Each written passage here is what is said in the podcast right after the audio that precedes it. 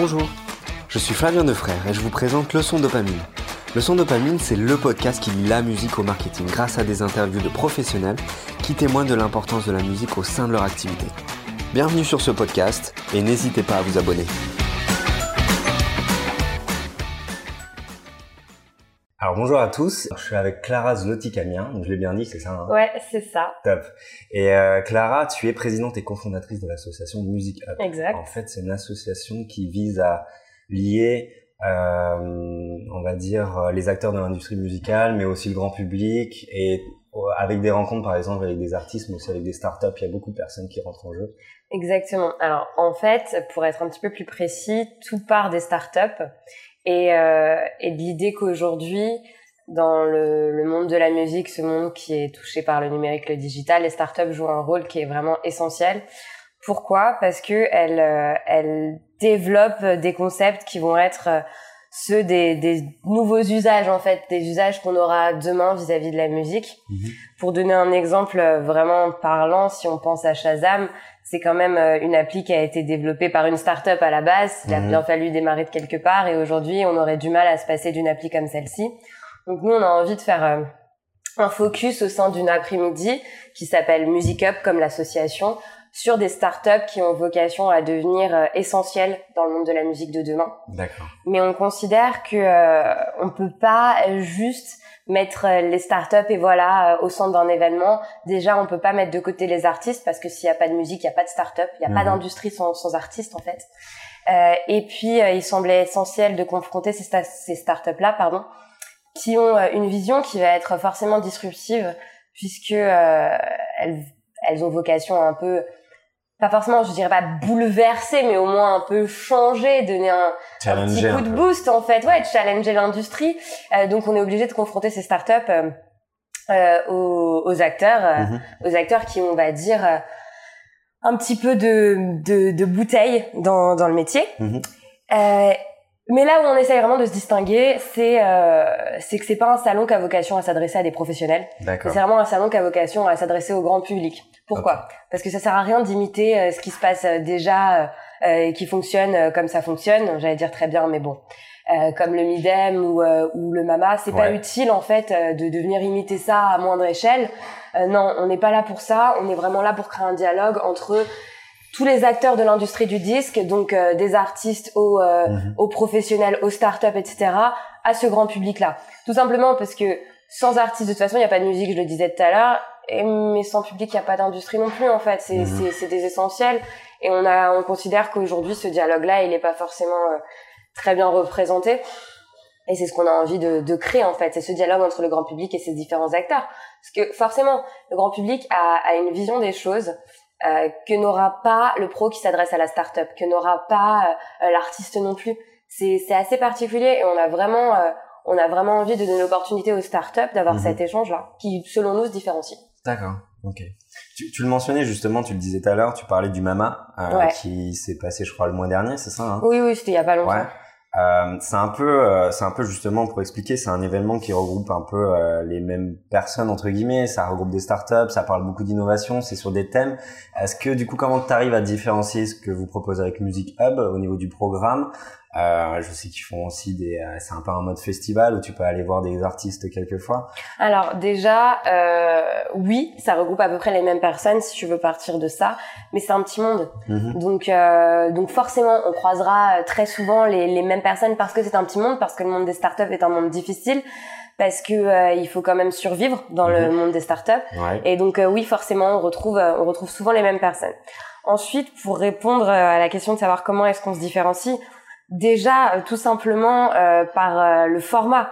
Euh, ça se déroule sur une après-midi, Mhm. d'accord, et non pas sur plusieurs journées. Ouais. C'est un seul et même lieu, D'accord. d'accord. C'est pas dans, dans plusieurs endroits différents. Et puis euh, tout le monde est proche. Mhm. On est proche justement par les deux choses que je viens de dire, le format et le lieu unique, et le fait que ce soit juste une après-midi. Hum, on C'est essaye de peu un tour créer. de table en fait. C'est un tour de table qui permet d'avoir Non, plusieurs c'est personnes. plus, c'est, c'est plus dynamique qu'un tour de table. D'accord. En fait, si tu veux, comme tu disais, il y a des thèmes et il y a des temps forts. Donc en gros, il y a plusieurs temps forts. Il y a le temps fort atelier, c'est-à-dire qui dure toute la journée. Toutes les startups ont leur stand et euh, n'importe qui peut venir discuter avec les startups, tester les produits des startups, poser ses questions, échanger. Mhm. Premier temps fort. Il y a un autre temps fort qui est les zooms sur. Donc on va faire un zoom sur X startup, machin. Elle a 10 minutes de micro, elle fait ce qu'elle veut. Donc on n'est pas là pour la faire pitcher si elle a pas envie de pitcher parce que les mhm. pitchs ça peut être chiant. Donc elle fait ce qu'elle veut avec ces 10 minutes, c'est à la mhm. startup de décider. Ensuite, on a le temps conférence. Et selon moi, c'est le temps le plus intéressant parce qu'on va essayer en fonction des trois thèmes qui sont mis en avant, donc comme je disais, il y a des thèmes, euh, de faire un, un, un, focus sur un des thèmes. Pour exemple, cette année, on a euh, les, les, nouveaux usages euh, de la musique, enfin de la découverte géolocalisée, ou encore euh, de, de la consommation équitable de musique. Voilà, on fait intervenir deux startups qui, qui sont liées à ces thèmes-là. Parce qu'en fait, on a trois thèmes, deux startups par thème, donc tu comprends bien qu'on a six startups. Mhm. Et on les fait intervenir, on les confronte à une personne justement qui a pas forcément la même vision qu'eux, et il y a un animateur qui qui joue le rôle de modérateur et qui a aussi son mot à dire. Et en fait, on essaye de voir ce qui va ressortir de ça. Parce qu'il y a forcément une confrontation. Elle n'est pas forcément frontale, elle n'est pas forcément violente, mais il y a une confrontation d'idées, d'idéologie, si tu veux, derrière mhm. tout ça. Et le grand public a aussi son mot à dire, puisqu'il peut participer. Et, euh, et c'est ce qu'il a fait la première année. C'était assez... Euh, assez chouette de voir que euh, les gens avaient leur petit carnet, leur stylo et ils prenaient des notes quoi. Ouais. c'était vraiment dans le truc. Et le dernier temps fort qui est celui des concerts.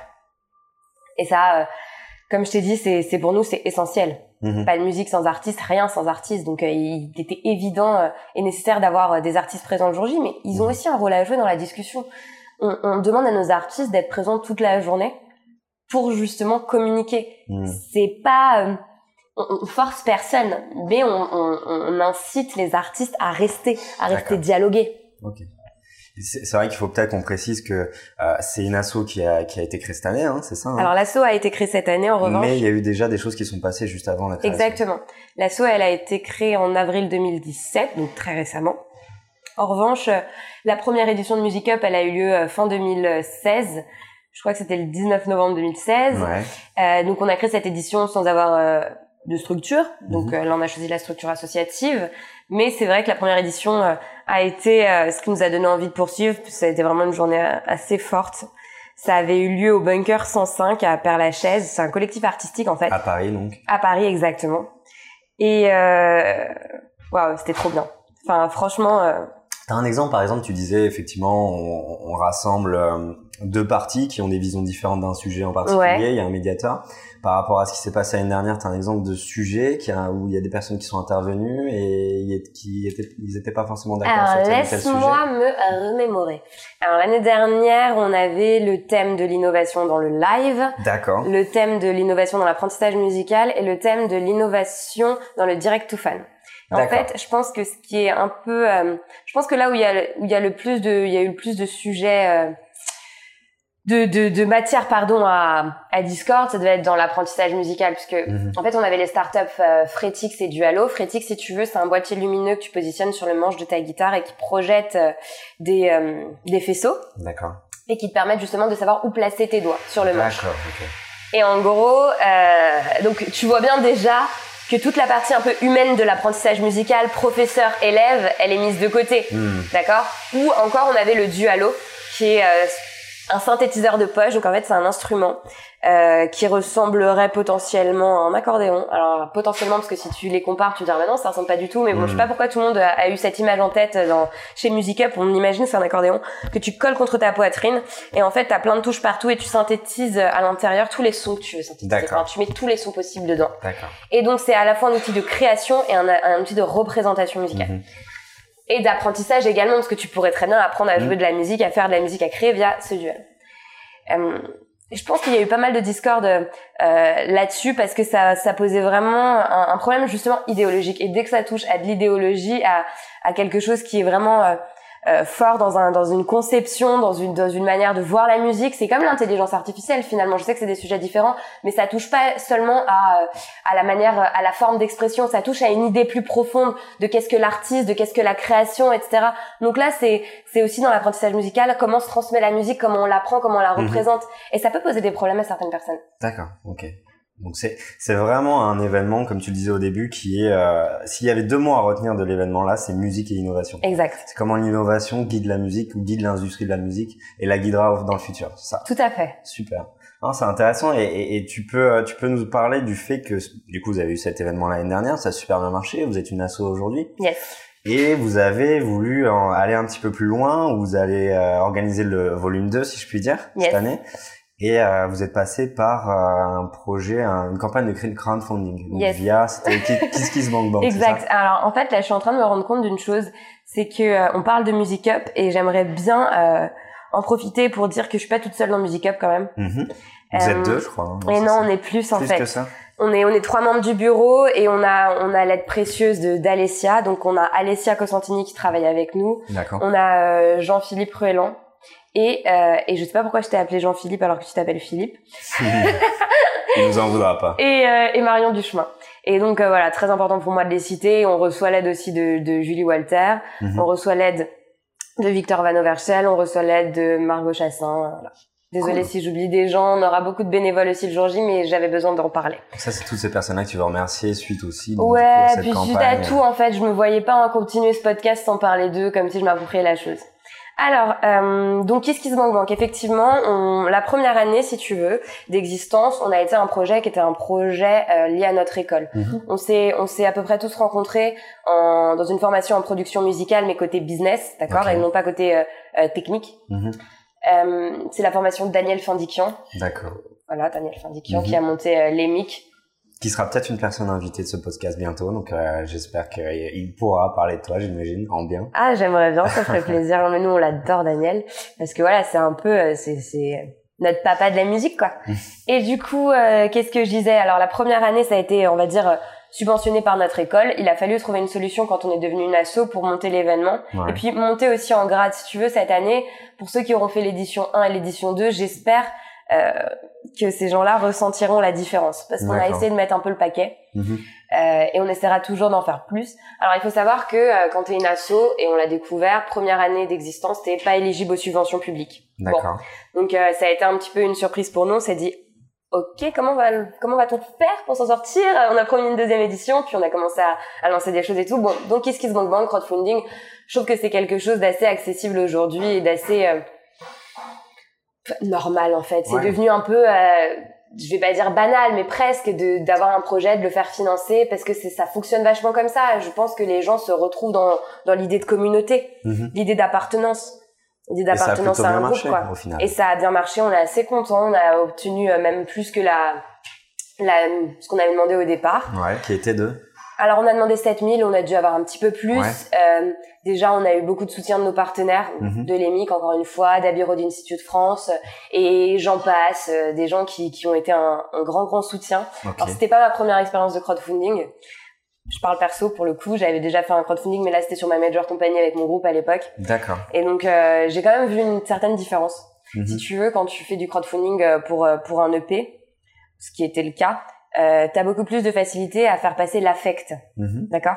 Quand tu fais du crowdfunding pour un événement tel que Music Up, l'affect, C'est pas tourné business. voilà, Ouais. c'est tourné business Mhm. et c'est difficile de faire comprendre euh, où est l'affect, Mhm. d'accord?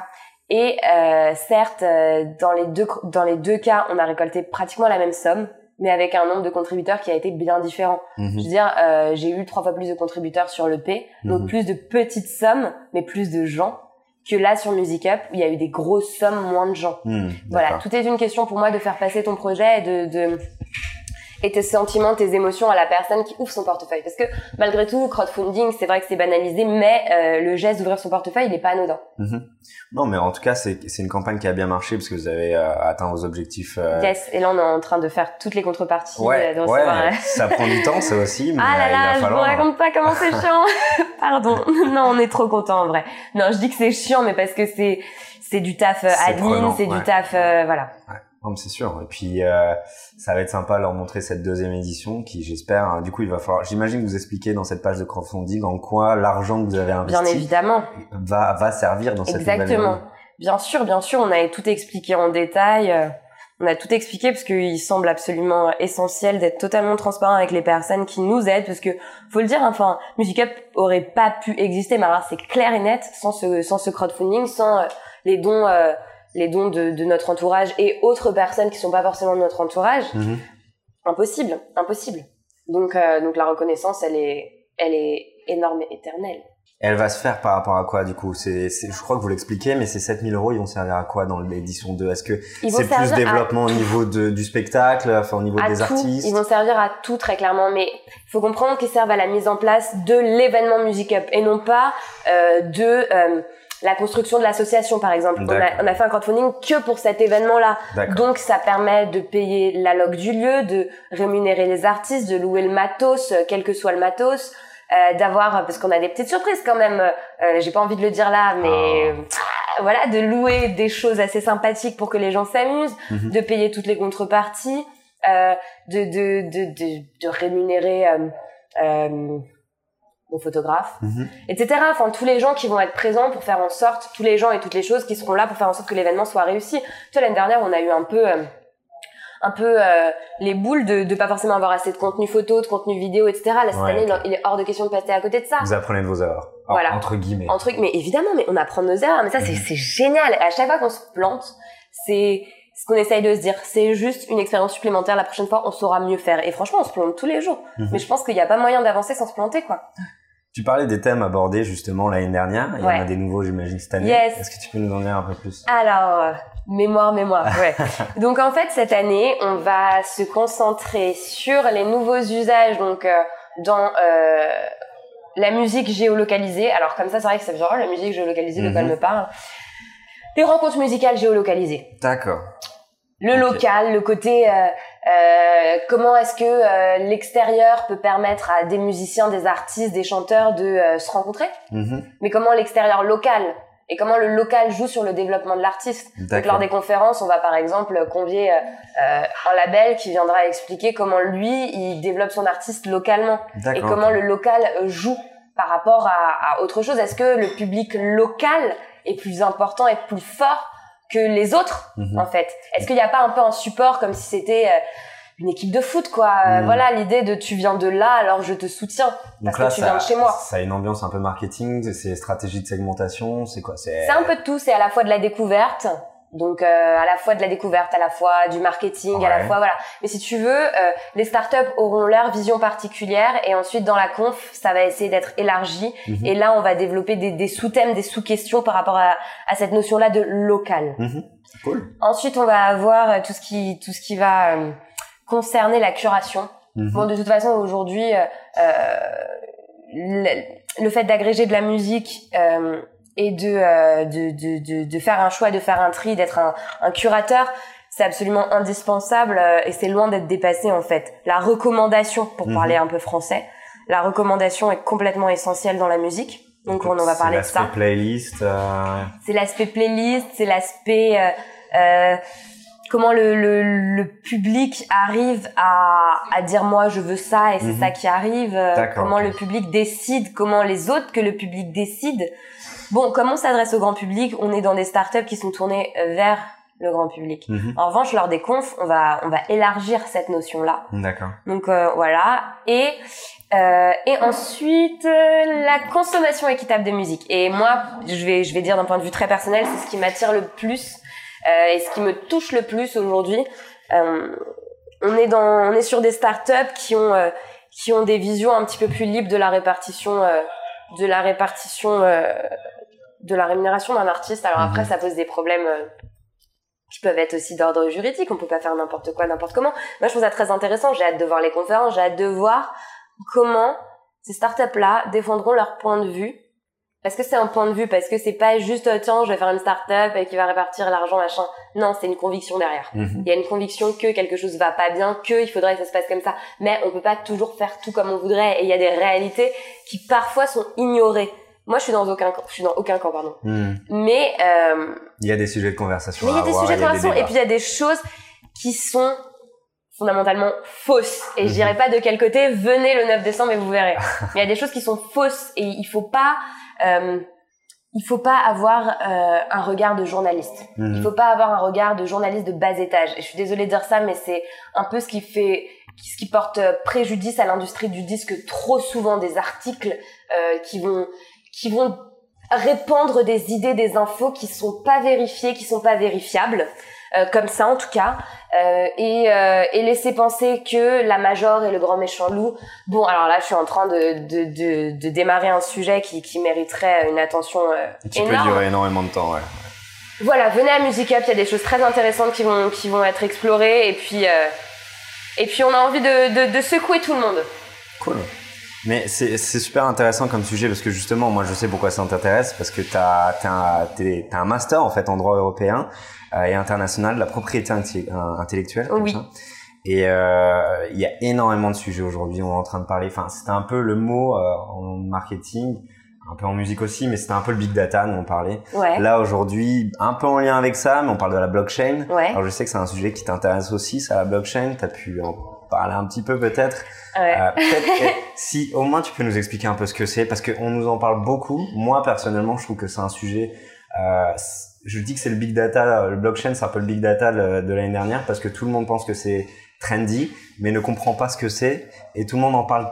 La plupart des gens en parlent très mal et le comprennent pas. Donc si tu pouvais nous expliquer très brièvement ce que c'est. Alors là, tu es en train de me lancer un défi qui, à mon avis, ne se relève pas. Ouais. On n'explique pas brièvement ce que c'est que la blockchain. Non, mais je rigole, je vais essayer. En fait, ça fait un an et demi que que je suis penchée sur le sujet et je vais pas mentir. Hein, je pense qu'il y a encore euh, 50% du, du, délire parce que Mhm. c'est un délire que je comprends pas. J'ai Mhm. rédigé un mémoire dessus, mais la blockchain est un sujet sur lequel il faut accepter d'avancer sans tout comprendre. Mhm, Sinon, tu resteras là à la définition et tu diras next. mhm, Euh, alors, comment je pourrais définir la blockchain? La blockchain, en fait, c'est à la fois une base de données euh, géante sur laquelle il sera possible euh, de faire du stockage mhm. de, de fichiers, de données, de d'informations.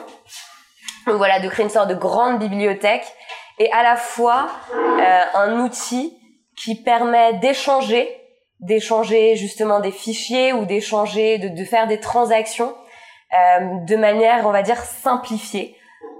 Voilà pour euh, le truc vraiment hyper schématique. En fait, il y a plusieurs applications qui vont être possibles de cette blockchain. Déjà, la blockchain, c'est un protocole, un protocole qui permet de développer certaines applications. Donc, quand quelqu'un me dit je connais pas la blockchain, je lui dis mais tu vois ce que c'est Bitcoin? Il me dit ah oui, bah je lui dis bah voilà, ça utilise, Mhm. ça utilise la blockchain pour fonctionner. Donc, je sais pas, euh, plutôt donner un exemple appliqué à la musique.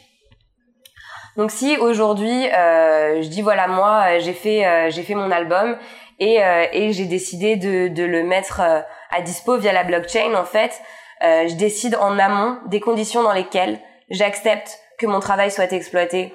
C'est-à-dire que si j'ai envie de dire voilà le, le titre 1 euh, il va pouvoir servir à ça ça ça et euh, et pour ça je veux euh, imposer telle condition.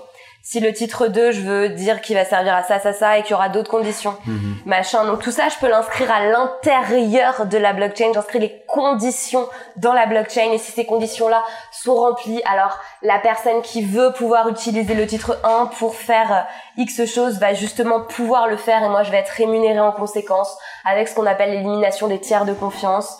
Euh, c'est quelque chose qui est très direct en fait la blockchain. C'est quelque chose qui a vocation à, à, à permettre des échanges beaucoup plus beaucoup plus euh, one by one. euh, C'est un, en fait, une, une technologie folie. qui permet la collaboration. Et C'est une technologie qui permet pas que la collaboration, qui permet en fait un nombre de choses qui, qui est pour moi euh, extrêmement divers, qui a pas forcément de limites. Euh, mais appliqué à la musique, ce serait vraiment l'idée soit de la base et de la base de données plutôt, parce que voilà, qu'est-ce que ce serait que d'avoir une base de données globale, mondiale, géante, euh, qui serait partagée par toutes les sociétés de gestion collective? C'est intéressant, je te remercie beaucoup Clara. Merci Flavien. Et du coup, euh, même si je ne sais pas à quel moment sera, dispu- euh, sera disponible ce podcast, on te souhaite bonne chance pour cette, euh, ce- cet événement qui est Merci le 9 beaucoup. décembre. c'est ça 9 décembre, 34 rue de Paradis, dans 34. Par- à Paris 10, Ouais. de 13h à 20h. Super. Et Bon. c'est gratuit. Ah bah en plus, il faut le dire, c'est vrai. Merci. Salut. Merci d'avoir écouté Leçon Dopamine, le podcast qui parle musique et marketing. Si vous avez aimé l'émission, n'hésitez pas à partager à vos amis.